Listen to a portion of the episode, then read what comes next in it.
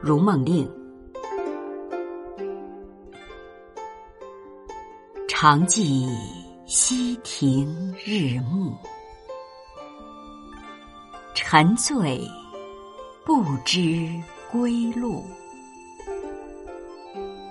兴尽晚回舟，误入藕花深处。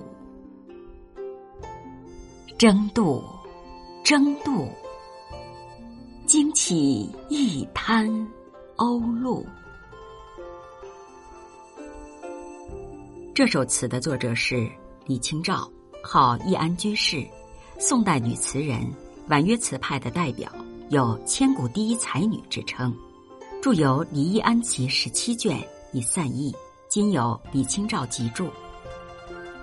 词中“溪亭”是临水的亭台，“日暮”是黄昏的意思，“沉醉”是大醉，“兴尽”是尽了兴致，“回舟”是乘船而回，“争渡”是怎么才能划出去。